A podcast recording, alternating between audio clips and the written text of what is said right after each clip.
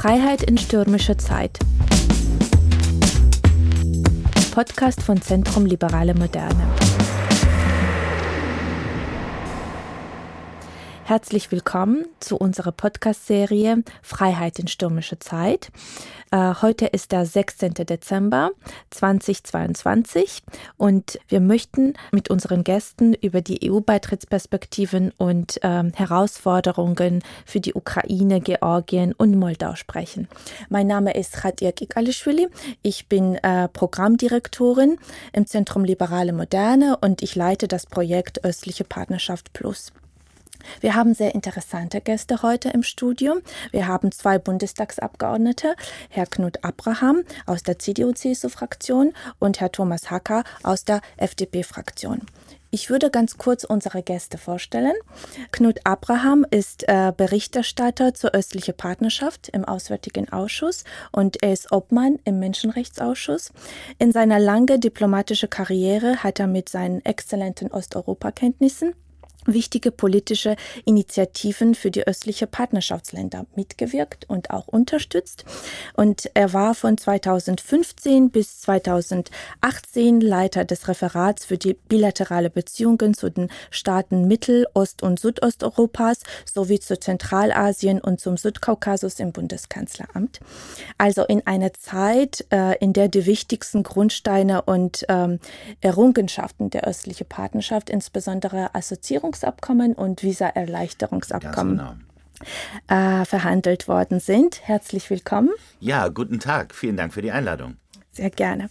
Und möchte ich gerne unseren zweiten Gast, Herr Thomas Hacker, vorstellen. Er ist ebenso Berichterstatter zur östlichen Partnerschaft im Bundestagsausschuss äh, für Angelegenheit der Europäischen Union und Obmann im Ausschuss für Kultur und Medien. Und gleichzeitig ist er medienpolitischer Sprecher der FDP-Fraktion. Herr Hacker ist mit den aktuellen politischen Herausforderungen aber auch den Wünschen und Erwartungen der östlichen Nachbarschaftsländer und insbesondere auch der Zivilgesellschaften in diesen Ländern sehr gut vertraut und ist in dieser Region sehr engagiert. Herzlich willkommen, Herr Hacker. Guten Tag. Ich freue mich sehr, dass ich äh, zwei Entscheidungsträger aus dem Deutschen Bundestag hier im Studio hm, habe. Und ähm, ich fange schon mit unserem Thema. Und das Thema unseres Podcasts ist äh, Perspektiven und Herausforderungen für die Ukraine, Georgien und Moldau auf dem Weg in die Europäische Union. Wir alle wissen, dass äh, 2022 war und ist immer noch ein historisches Jahr äh, für diese drei Länder. Äh, nach dem Einmarsch Russlands in die Ukraine unternahm die Europäische Union im Juni 2022 einen bemerkenswerten Schritt der Ukraine und Moldau einen EU-Kandidatenstatus zu gewähren und äh, Georgien den Weg zu ebnen, sofern das Land eine Reihe von Verpflichtungen erfüllt. Und die EU signalisierte damit eindeutig, dass der Integrationsprozess trotz der russischen Aggression fortgesetzt wird und die europäische Sicherheit unteilbar ist. Als wir im Dezember 2021, exakt von einem Jahr, hier mit Frau Harms und Herrn Lüttenberg über die Zukunft der östlichen Partnerschaft sprachen, also das Thema Beitrittsperspektive wurde sehr vorsichtig angesprochen.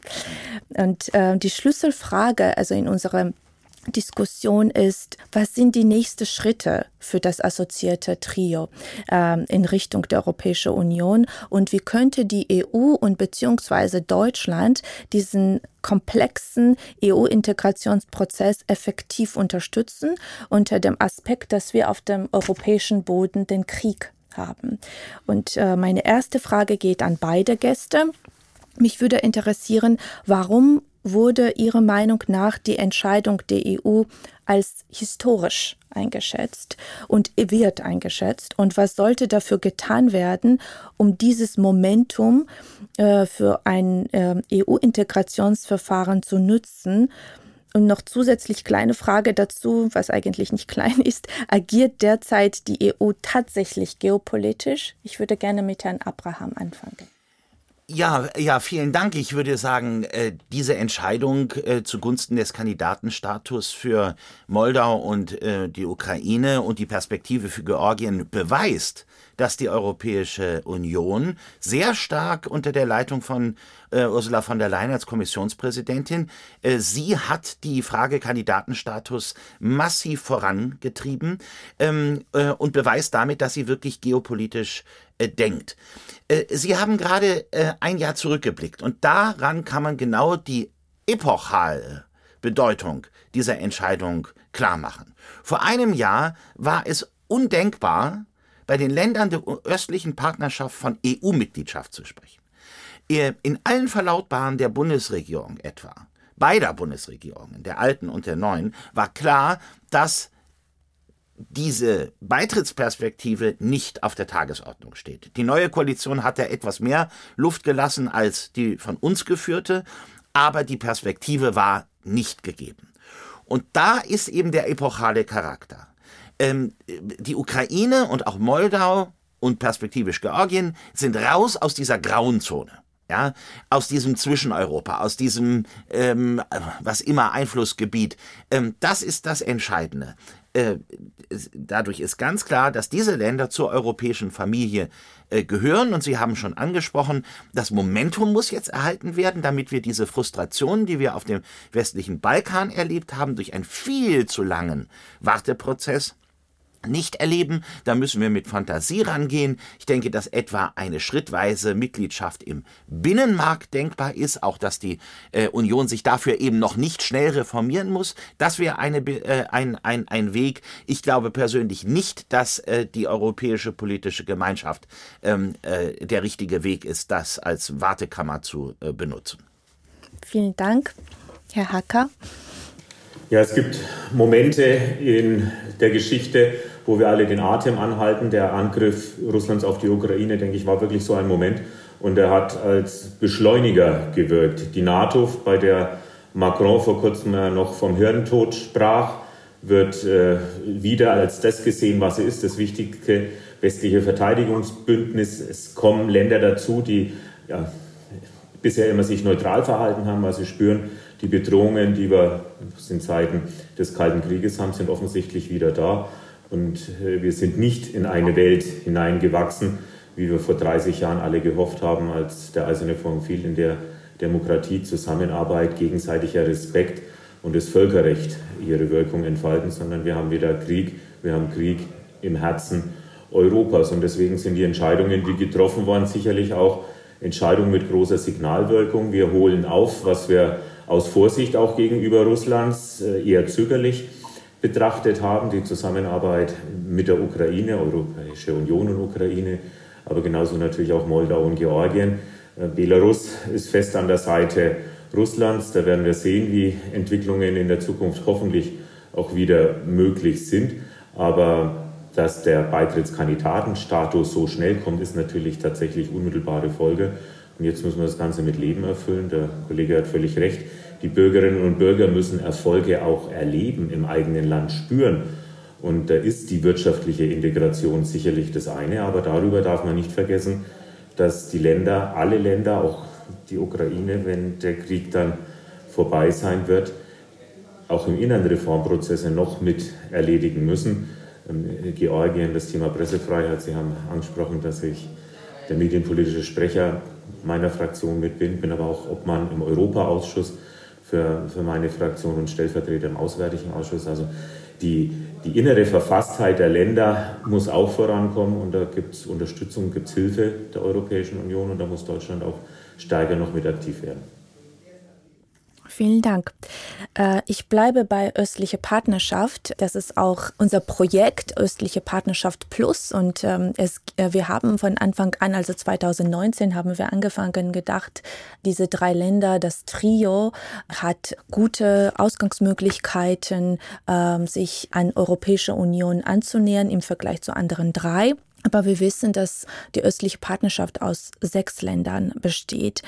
Und meine nächste Frage ist über die Zukunft der östlichen Partnerschaft, wo wir jetzt diese Differenzierung haben. Am 12.12.22 äh, wurde beim Treffen der Außenminister in Brüssel besprochen, die östliche Partnerschaft wieder zu beleben.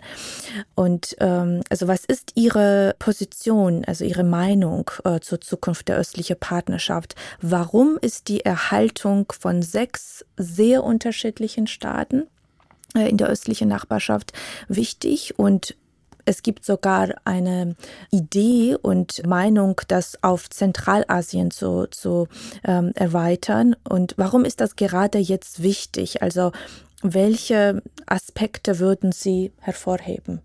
Und vielleicht gibt es einen Widerspruch zwischen Beitrittsprozess und gleichzeitig östliche Partnerschaft?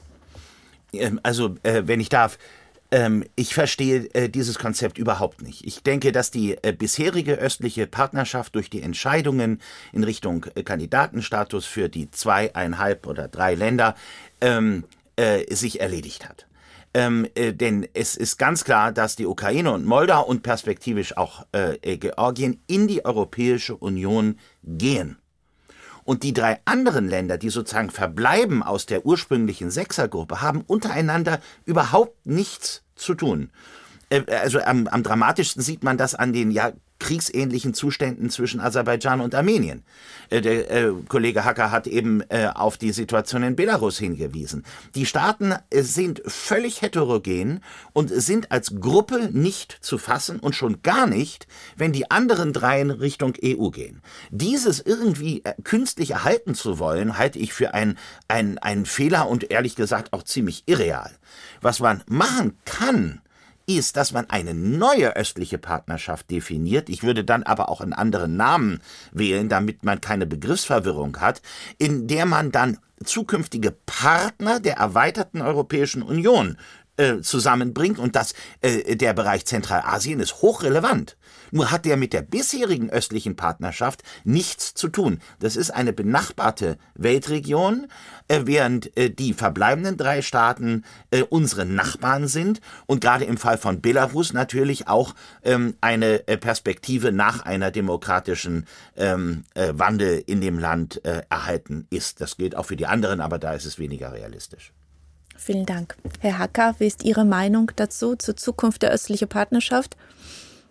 Ja, wenn man sechs Länder in einem Format betreut und ein Land sich selbst rausnimmt aus der Zusammenarbeit mit der Europäischen Union, Belarus, die drei andere Länder einen ganz konkreten Weg in die Europäische Union haben, dann wird es schwierig, in diesem Spannungsbogen tatsächlich gemeinsam Politik und gemeinsam auch politische Formate zu entwickeln. Deswegen müssen wir insgesamt die Nachbarschaftspolitik der Europäischen Union nach der Neuaufstellung ähm, neu überdenken und neu initiieren. Da geht es um die östlichen Länder, da geht es aber auch um den Mittelmeerraum. Die Länder des westlichen Balkans, wir haben Beitrittskonferenzen für zwei Länder. Wir haben Bosnien-Herzegowina seit gestern mit dem Beitrittskandidatenstatus. Also die Entwicklung in Mittel- und Osteuropa hat natürlich auch äh, die Situation für die Länder des westlichen Balkans nochmal komplett verändert und auch nochmal neu in den Fokus gerückt. Und wenn diese Prozesse vorankommen, müssen wir natürlich schauen, wie wir unsere Nachbarn mit einbinden, vor allem die Länder, die ihren Weg in die westlichen Demokratien, in dieses Wertebündnis auch unternehmen wollen. Und dazu gehört Aussöhnung mit den eigenen Nachbarn dazu, dazu gehört eine wirtschaftliche Zusammenarbeit zusammen, dazu gehört der, die, die Zivilgesellschaft, die sich entwickeln muss, demokratischen Gepflogenheiten, die verfestigt werden müssen. Das ist ein großer Weg und dazu brauchen wir Instrumente. Ob wir das jetzt tatsächlich auch in Zukunft östliche Partnerschaft nennen oder neue Formate angehen. Ich glaube auch, dass wir da lieber kein Neustart des Bestehenden machen, sondern neu denken müssen. Vielen Dank. Äh, ich bleibe bei Ihnen, Herr Hacker, und ähm, als Obmann ähm, im EU-Ausschuss möchte ich gerne eine Frage über, ähm, über äh, die Erweiterung und Reformierung der EU stellen. Also wenn wir über dieses Thema sprechen, ähm, mögliche Erweiterung der Europäischen Union in naher Zukunft, dann dürfen wir nicht aus dem Auge verlieren ähm, äh, große Reformierung oder Vertiefung der Europäischen Union. Der Bundeskanzler Scholz hat in seiner bekannten Rede in Prag betont, dass die EU gleichzeitig reformiert und erweitern werden sollte. Also ist das möglich? Und äh, wie stellen Sie diesen, dieses ganz äh, kompliziertes Verfahren äh, konkret vor? Es ist nicht nur möglich, es bedingt sich beides gegenseitig, denn eine Erweiterung ohne eine Reform der EU im Innern ist schwer vorstellbar, wenn man mit den bisherigen Strukturen, auch Abstimmungsprozessen, auch wie wir die Europäische Kommission zusammensetzen, wenn wir alles das aufrechterhalten wollen und westlicher Balkan reden wir von sechs Ländern, in der östlichen Partnerschaft jetzt sind es momentan drei Länder. Wenn neue Länder dazukommen, sind es natürlich auch ähm, Belastungen in Anführungszeichen für die Strukturen der ähm, Europäischen Kommission, der Europäischen Union, was die Arbeitsfähigkeit angeht. Und deswegen ist es ja richtig, dass die Konferenz zur Zukunft Europas sehr intensiv auch im Dialog mit Bürgerinnen und Bürgern Vorschläge erarbeitet hat, weil die Bürgerinnen und Bürger die Europäische Union sehen, die jetzt vertieft diskutiert werden müssen. Meine Fraktion ist da auch der Meinung, dass wir ein Verfassungskonvent für die Europäische Union brauchen, dass wir den Konvent tatsächlich auch nutzen, um äh, über Grundlegendes zu diskutieren. Aber wenn wir diesen Prozess erst abwarten und danach über die Erweiterung sprechen, glaube ich, äh, verschieben wir Erweiterung auf den St. Nimmerleinstag. Das kann, das darf nicht sein. Deswegen beide Prozesse parallel, das kostet viel Energie, das kostet auch viel Zeit und viel Diskussionen und es bedeutet Kompromissfähigkeit. Wir reden immer von Mehrheitsentscheidungen, die wir auf europäischer Ebene treffen müssen, im Europäischen Rat. Und momentan erleben wir, dass so eine Mehrheitsentscheidung vielleicht auch bei ähm, Gaspreisdeckeln dann auch mal zu Lasten Deutschlands ausgehen könnte. Also auch das sind Erfahrungen, die wir machen in der Bundesrepublik, die andere Länder machen und ähm, auf dem richtigen Weg zu einer handlungsfähigen Europäischen Union, die auf der Weltbühne aktiv ist, die aber auch die Länder innerhalb zusammenhält und für die eine gemeinsame Basis ist, eine Reform unerlässlich. Erweiterung und Reform, beides zeitgleich ist möglich. Ja, ich würde das unbedingt auch unterstreichen wollen, äh, gerade was Sie gesagt haben zum Thema Mehrheitsentscheidung. Äh, das ist bei uns oft nicht ganz durchdacht, dass das natürlich auch bedeutet, dass wir mit einer deutschen Position auch einmal in der Minderheit äh, sein könnten. Also das nur unterstreichend angemerkt. Ich bin ähm, auch der Auffassung, dass wir beide Prozesse parallel brauchen.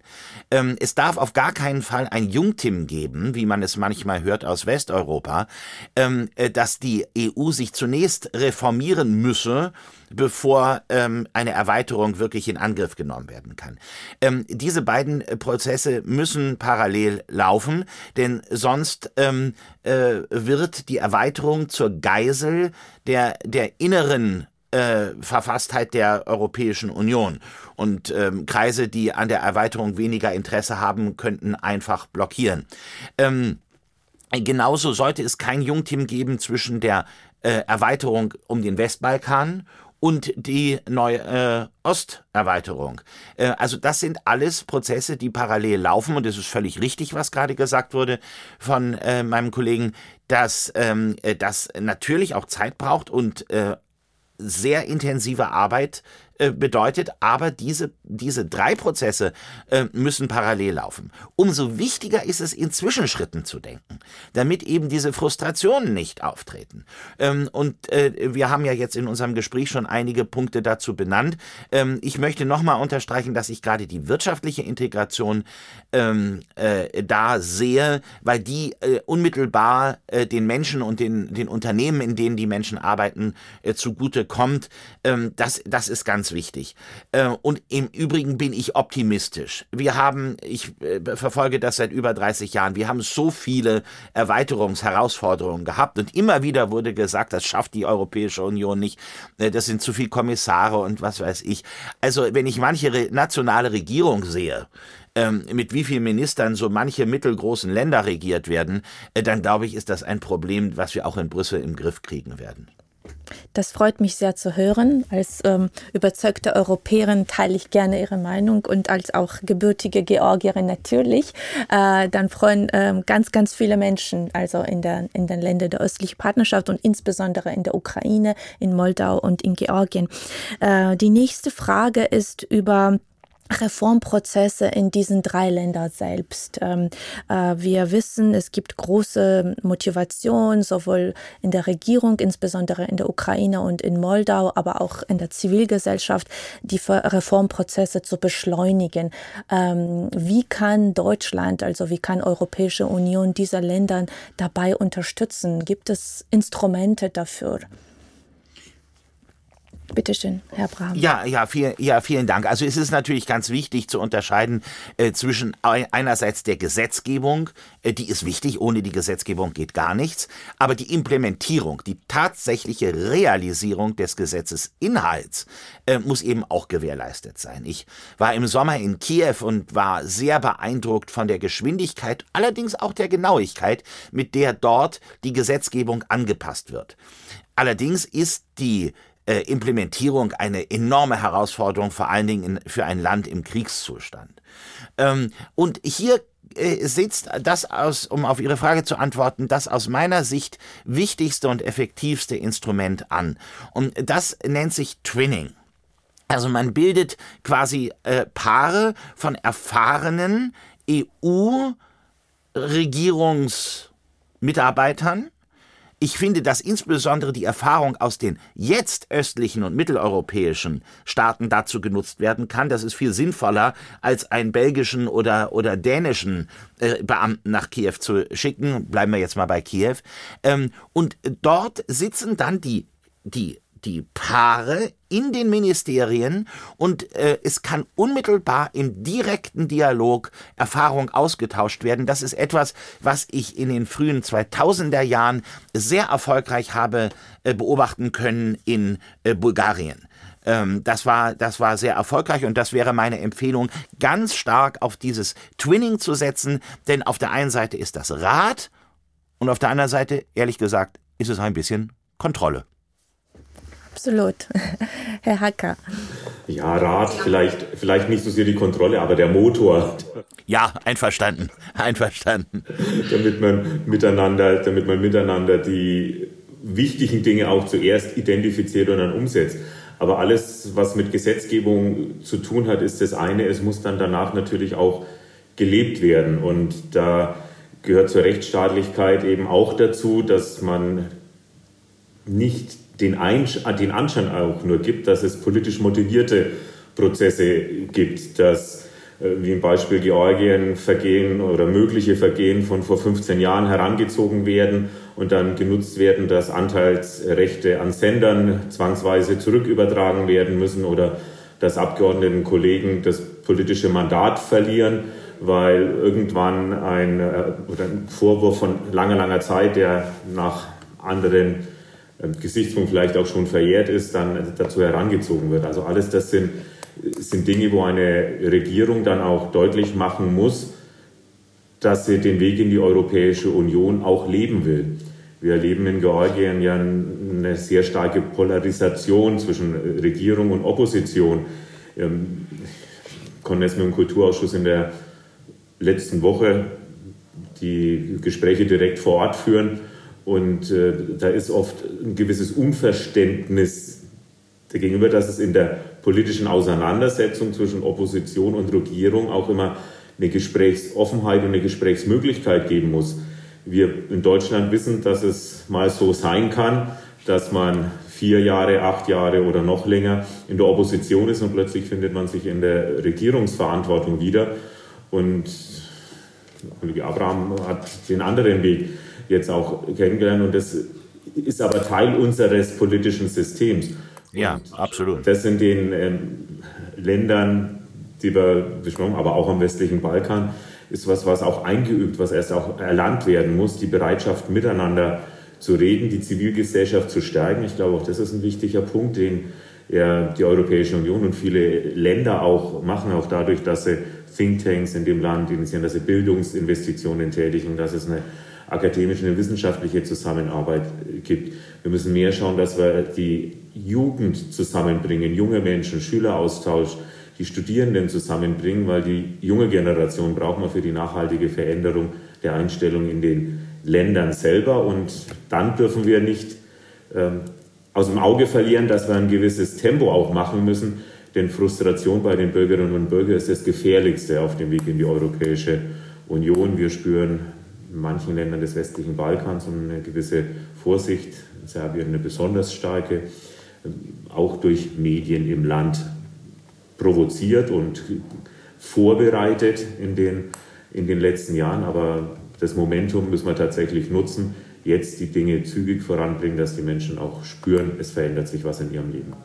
Ja, vielen Dank, Herr Hacker, dass Sie angesprochen haben, die Stimmung in Georgien. Äh, Sie haben ja erwähnt, Sie waren vor kurzem da.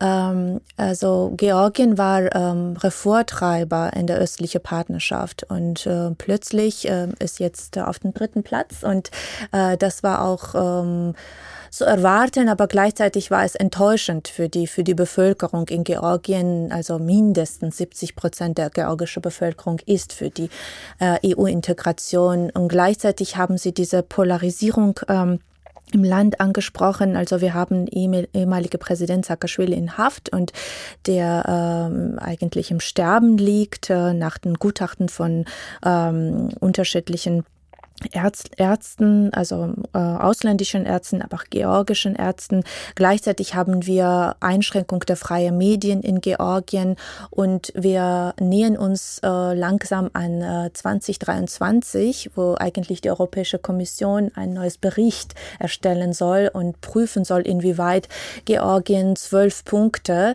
die von der Europäischen Union ähm, festgelegt wurde, ähm, erfüllen kann. Und äh, äh, diese Frage Frage haben viele äh, Menschen in Georgien. Deswegen möchte ich jetzt auch an beide Abgeordneten diese Frage stellen. Also sehen Sie, dass unter solchen mutmaßlichen Polarisierung im Land ähm, eine reale Aussicht auf die Verleihung des EU-Kandidatenstatus besteht? Also inwieweit beeinflusst das, Herr Abraham? Ja, vielen Dank. Das ist ein, eine ganz wichtige Frage. Aus meiner Sicht, und ich äh, kenne die Situation äh, in, in Georgien durchaus recht gut, ähm, äh, muss die politische Klasse Georgiens verstehen, dass es die gemeinsame Verantwortung der politischen Klasse des Landes ist, Georgien in die Europäische Union zu führen.